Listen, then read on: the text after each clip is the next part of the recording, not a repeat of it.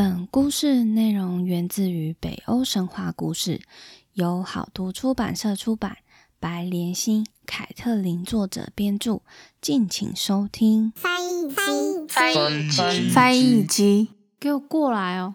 说神话。这里是翻译机说神话。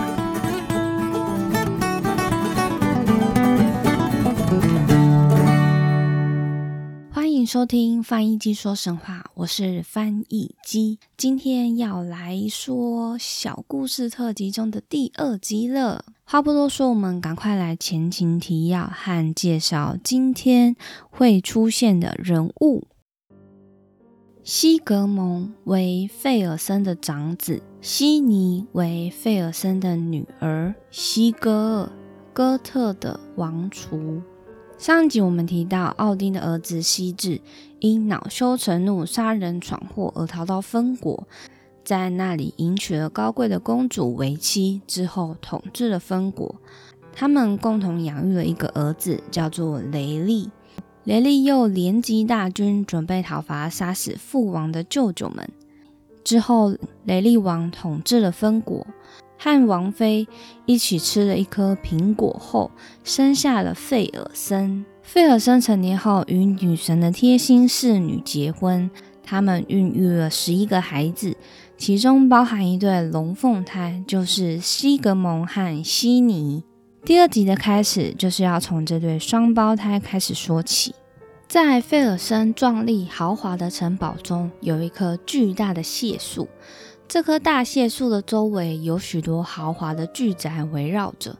每年春天，这棵树的浓荫就会附在这些巨宅的屋顶上，树枝上就会绽放许多美丽的花朵。正因为这棵大蟹树正好矗立在费尔森王宫的大厅正中央，因此费尔森王宫便称为蟹馆。西尼长大后成为远近驰名的大美人儿。哥特的一位王储席格尔听说悉尼貌美无比，便慕名来拜访费尔森，请求费尔森将悉尼许配给他为妻。费尔森与十位王子们因西格尔出身高贵，看起来对这件婚事又十分诚恳，因此都不反对这件婚事。而悉尼却打从心里厌恶这位哥特国王西格尔。然而，一向温驯的悉尼却只能压下自己对西格尔的厌恶，表面上一点也没有显露出自己的意见。这件婚事呢，就这样决定了。费尔森王把悉尼许配给西格尔，婚宴就定在不久之后。谢馆因为这场盛大的婚宴显得热闹万分，新郎西格尔也为了迎娶新娘西尼，再度来到谢馆。费尔森王特地准备了一场极奢华的宴席，宾客和新娘还有西格尔都聚集在谢馆大厅中，谢馆到处都燃烧着篝火。四处亮如白昼，闪耀的火光中，老蟹树乌黑粗大的树干兀自矗立在大厅中央。红日西沉，酒宴方酣。婚礼的嘉宾们吃饱喝足，酒意正浓，大伙纷纷靠近燃烧着篝火，放声高歌古老的英雄歌谣。乐人此时弹奏起美丽的竖琴旋律，突然，好像一阵雷鸣划过了黑夜。宾客的歌声停了，竖琴的旋律也停了。大伙仔细倾听那雷鸣的来处，原来那并非雷鸣，而是有人正对着宫殿的大门发出震耳的笑声。大伙纷纷转头凝视着笑声的来处。不一会儿，一个巨人的身影迈着大步走进大厅来。那人身披着深蓝色的斗篷，身穿着一条非常紧。很贴身的裤子，肩上挑着一柄锐利的长枪。那人戴着一顶深蓝色的风帽，帽檐直盖到眉际。他的身材非常高大，年纪似乎也相当大了。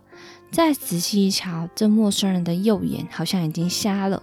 陌生人自顾自地走进来，也不和任何人打招呼。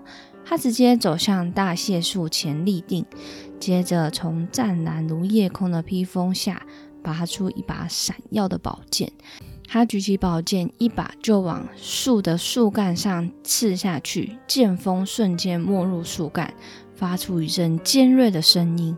大伙儿被这陌生人奇异的举动给吓住了，他们纷纷聚拢在这陌生人身旁一探究竟。沉默笼罩大厅，大伙都屏息着，等待陌生人打破沉默。终于，陌生人慢慢的说话了：“费尔森的主人。”哥特的蛛网，地上的人们呐，你们瞧，这株古老的蟹树上插着一把尊贵无比的宝剑。这世上没有一个工匠能铸出比这更好的剑了。你们之中谁能把这宝剑从树身中拔出来，这把剑便属于他的了。要记住，这把剑可是锋锐绝伦的利刃，千万不能大意了。别了，贝尔森王。不久之后，我们将会再见。这陌生人说话的时候，有两只大鸭盘旋在他的头上，发出似笑声的尖鸣，划破清澈的夜空。这陌生人的话语，仿佛有一股沉醉人的力量，使大家都沉入深深的美梦中。大家仿佛都听得呆了，一动也不动。静寂的大厅中，只有陌生人的语音回响着。陌生人话一说完，便大步大步迈开步伐。不一会儿，他就走到了门外。所有的宾客寂静无声，没有人来得及发问，也没有人来得及开口挽留，更没有人想到要去追这个陌生人。一瞬间，那陌生人的身影便消失得无影无踪了。过一会儿，大家才梦如初醒般，纷纷站了起来。争先恐后的涌向这个大树，想要试着把剑拔出来，好拥有那把至尊的宝剑。最先由国王及贵族们将手放在剑柄上，试着拔出宝剑，但奇怪了，无论他们怎么用力，那剑好像生了根似的，紧紧地粘在树身上，纹风不动。国王贵族们丧气极了，但却一点办法也没有。接着轮到武士们来试，他们一个接一个试着拔出宝剑，但是任凭他们全身的力量都集中到手臂上，两脚死命的踏住树干，用力的拉扯、拔、摇，嘴唇都快咬出血了。那剑仍是稳稳的插在树身上，一点也没有被拔出来的痕迹。在座的每一个人都试过了。只剩费尔森王的长子西格蒙仍然还没有试着拔出宝剑。他慢慢的站起来，在众人的凝视下走到树下。他刚刚把手触到剑柄，奇异的事就发生了。那宝剑好像一直在等待着他似的。慢慢的从树干上滑了出来，西格蒙毫不费力地拔出宝剑。他仔细端详手上的宝剑，越看越觉得这是一把举世无双的锋刃。众人都惊得呆住了，他们又羡慕又嫉妒地望着手持宝剑的西格蒙。新郎席格尔生性贪婪无耻，他妒忌极了那把光芒万丈的宝剑。他央求西格蒙说：“你把这把宝剑让给我吧，我愿意用比这剑重上三倍的黄金来与你交换。”西格蒙断然拒绝西格的请求。他说道：“如果你注定持有这把宝剑，那么刚才你自己便能将它拔出来。现在既然命运注定是由我该持有这把剑。”那么，即使你将黄金堆成山来与我交换，我也不会拿剑与你交换的。我既拥有此剑，便不会再把它让给任何人。西格尔受到西格蒙的拒绝，心中恼怒不已。他想，这西格蒙分别就是在嘲笑我。他硬是压下心中的怨气，等待日后有机会，便要好好报复今日西格蒙给他的耻辱。婚宴当晚，西哥与美丽的新娘悉尼就共度了洞房之夜。新郎与新娘心中各怀心事。天微亮，天色一片碧蓝，风微微吹着，是一个适合航行的好天气。西哥命人打点好行李，准备返回哥特国去。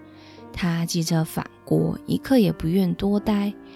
心中对西格尔的厌恶不减反增的悉尼，一点也不愿意离开自己的国度，随着自己不爱的丈夫一起航向哥特国。悉尼悄悄来到父王费尔森跟前，说：“我亲爱的父亲啊，我心中一点也不爱我那新婚的丈夫西格尔，他是个心思复杂、不坦荡的人。我一点也不想要随着他返回哥特国。那人心中打着坏主意，我知道的，父王，你若不赶快取消这个婚事。”对西格做好防范的话，大祸就将降临在费尔森家了。请您就答应我的请求吧。然而，固执的费尔森王却一点也不愿意听信悉尼的劝告。他以为悉尼只是耍耍性子罢了。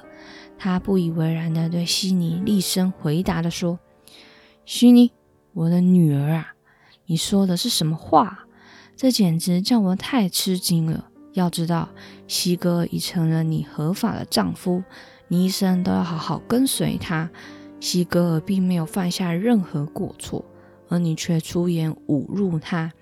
如今你们的婚姻已合法，如果恣意破坏婚姻的誓言，此路将会玷污了费尔森之言。届时，我们费尔森将失去信用，同时也会丧失哥特国的友好关系。这一切牵连可不能小觑啊！听好，悉尼，好好的随着西哥返国吧，别让你心中的怪念头迷惑了你的方向。悉尼见父王费尔森并不肯相信自己的谏言，他心中有苦难言，百般无奈下，只好含着泪，心事重重的微微点了头，答应父亲自己将随着西哥一起前去哥特国。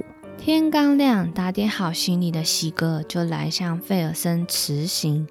他脸上堆满讨好的笑意，对费尔森及十位王子们说：“伟大的费尔森王及英勇的十位王子们，谢谢你们这一次热情的款待。我这就要带着我美丽的妻子悉尼一起返回哥特王国了。临行前，我想邀请诸位一起到哥特国做客。”我和悉尼的婚宴只有一晚就结束了，实在是太可惜了。我将在哥特国举办一场盛大的婚宴，宴席将持续好几天，以好好的庆祝我和悉尼的结合。你们一定要来我哥特国好好的住上三个月哦！我一定会尽力款待你们，让你们有宾至如归的感觉。就在西格热忱的劝说下，费尔森王及王子们都欣然答应赴约。西格与他们约定好日期，便兴高采烈地带着新婚妻子一起出发，返回自己的国家。很快的，约定好的日子到了，费尔森王和十位王子就如期抵达哥特国。他们分别乘着三艘大船，从分国港口出发。走海路抵达哥特国。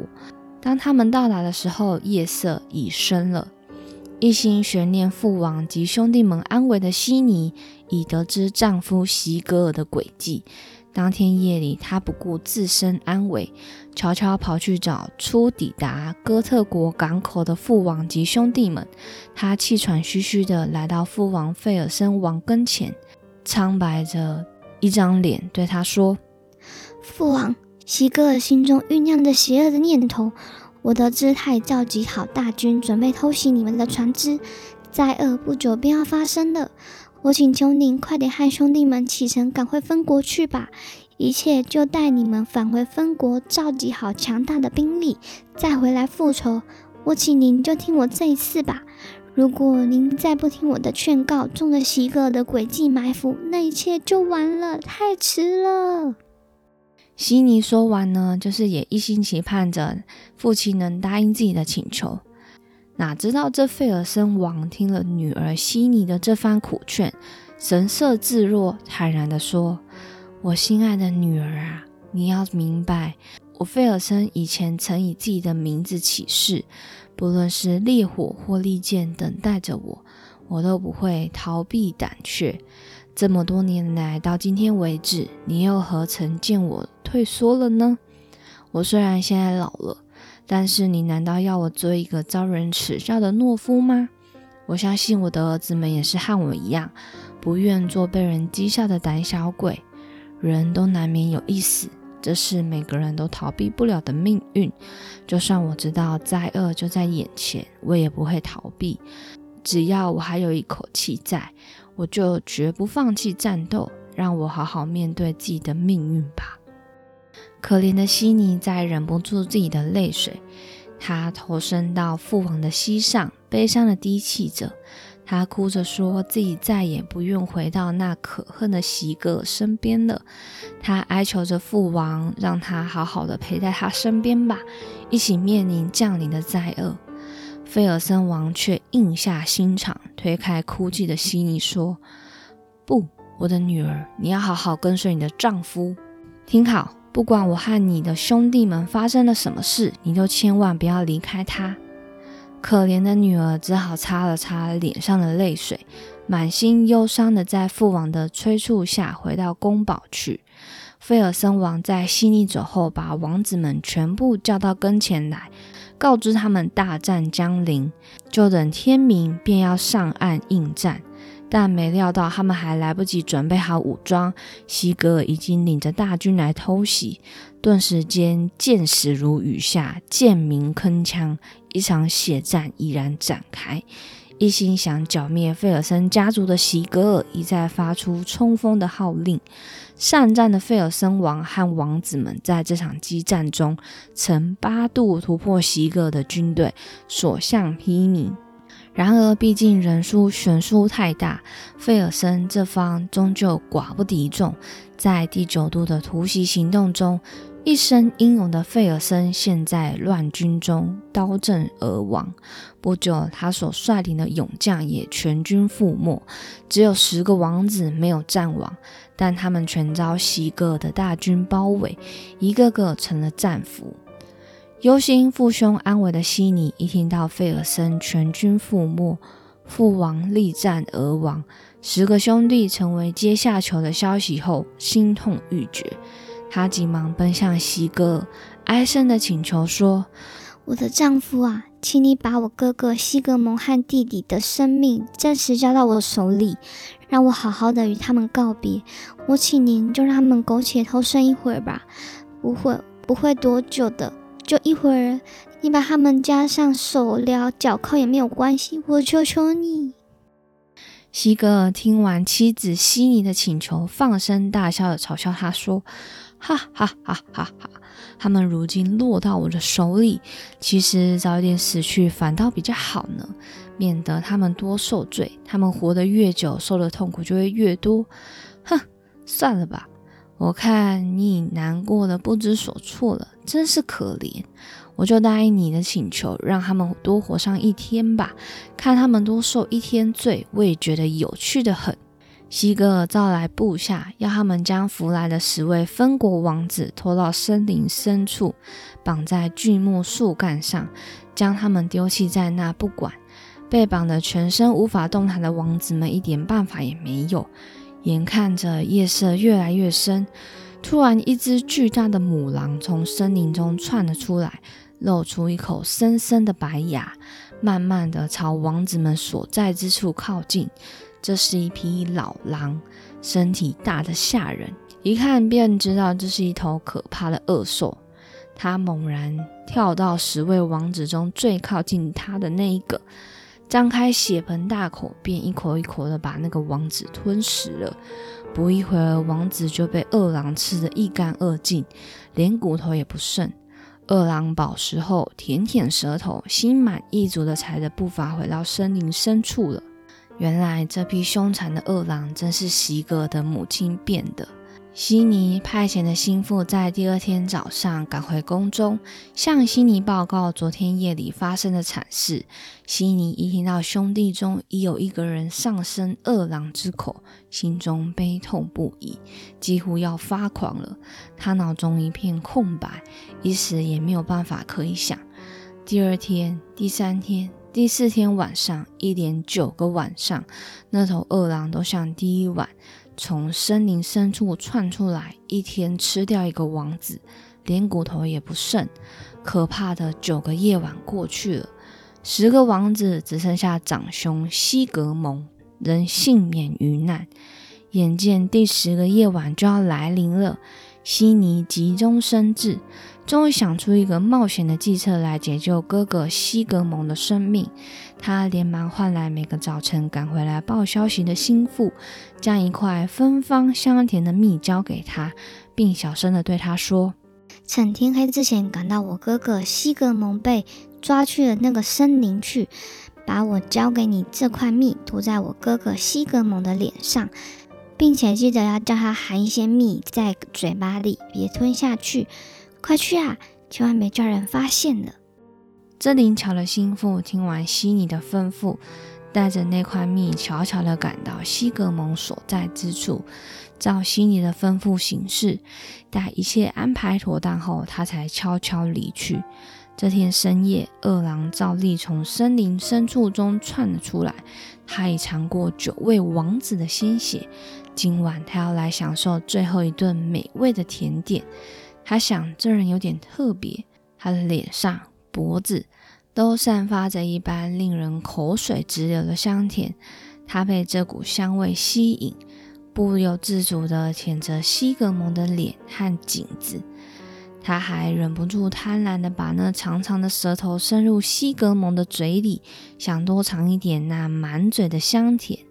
西格蒙就在二郎将长舌头伸进他嘴中的那一瞬间，逮住良机。将他的舌头死命咬住不放，正沉醉在那香甜滋味的二郎突然被狠狠咬住舌头，他痛得跳了起来，他发狂地用前爪拼命抓着西格蒙的枷锁，而绑住他的枷锁就被他的爪子给抓散了。西格蒙仍不可松开牙齿，放开饿狼的舌头。就这样，在饿狼使劲的挣扎下，西格蒙硬生生的将狼的舌头给拔了下来。那西格蒙究竟有没有活着呢？我们下集分晓。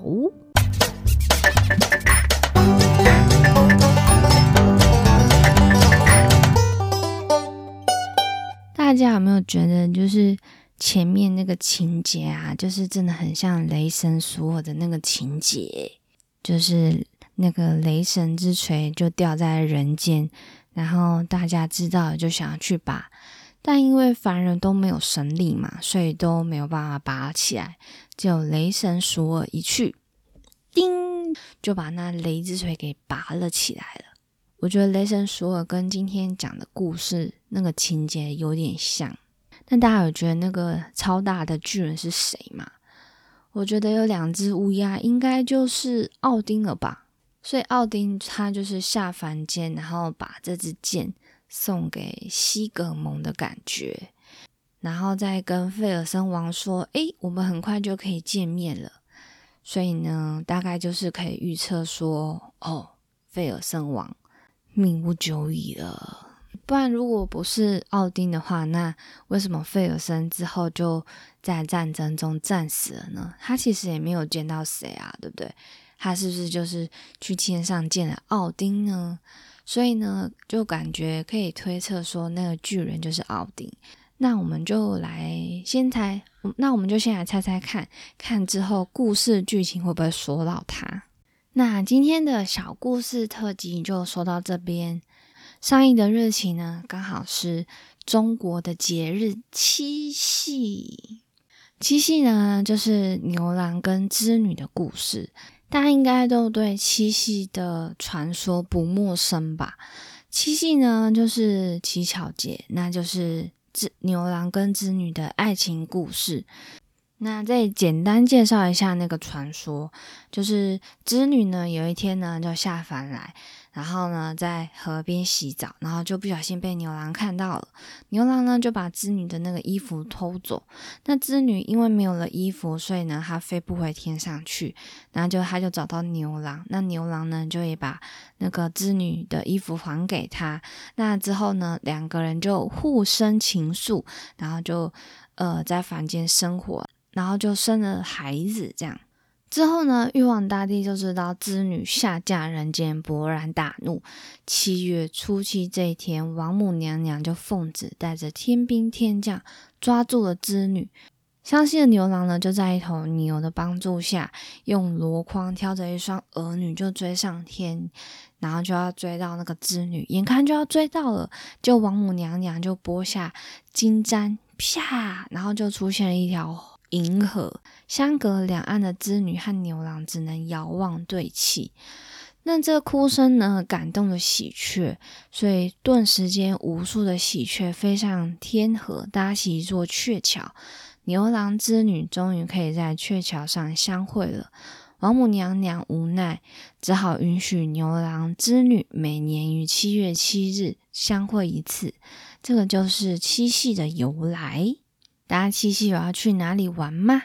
但现在好像还是不太能够出去玩呢。现在的疫情真是一个我觉得算是很敏感的时机。好像我觉得我们已经关太久了。你要出去玩也不是，但又一直关在家也很烦，已经有一种不太敢出去玩的那种感觉。那我那我觉得这是一个新的防疫生防疫新生活，真的是防疫新生活了。因为你看，我们其实。呃，已经待在家两个多月了，接近要三个月了。不管是在工作啊、人际互动、家人朋友之间，其实没有人跟人的那种相处跟互动，其实多多少少都会觉得有点怪怪的。我自己觉得啦，对。那我七夕呢，就是陪在这里跟陪大家讲故事。那其实七夕情人节呢，不一定就只有在中国。华语地区，其实在日本跟韩国都有保留不一样的传统习俗。在日本呢，有些人跟台湾一样，把农历七月七号当做七夕；那有些人呢，会直接过国历的七月七号。所以在七夕这天呢，日本全国各地会举办七夕的盛典，纪念牛郎和织女的爱情。他们会怎么做呢？就是。嗯，会把愿望写在小纸签上，再挂上竹子，祈求心愿成真。包含就是东京晴空塔、东京铁塔也会点亮七夕亮灯的活动，还有浅草寺等等。我记得《名侦探柯南》有一部剧场版里，就是有讲到七夕这个部分哦，就是在京都，然后发生的一个嗯大火电梯的事情，然后引发就是后续。譬如说北斗七星啊，然后一连串的杀人事件这样子，对，哦，对耶，那这样日本人对于七夕这个节日也是蛮重视的。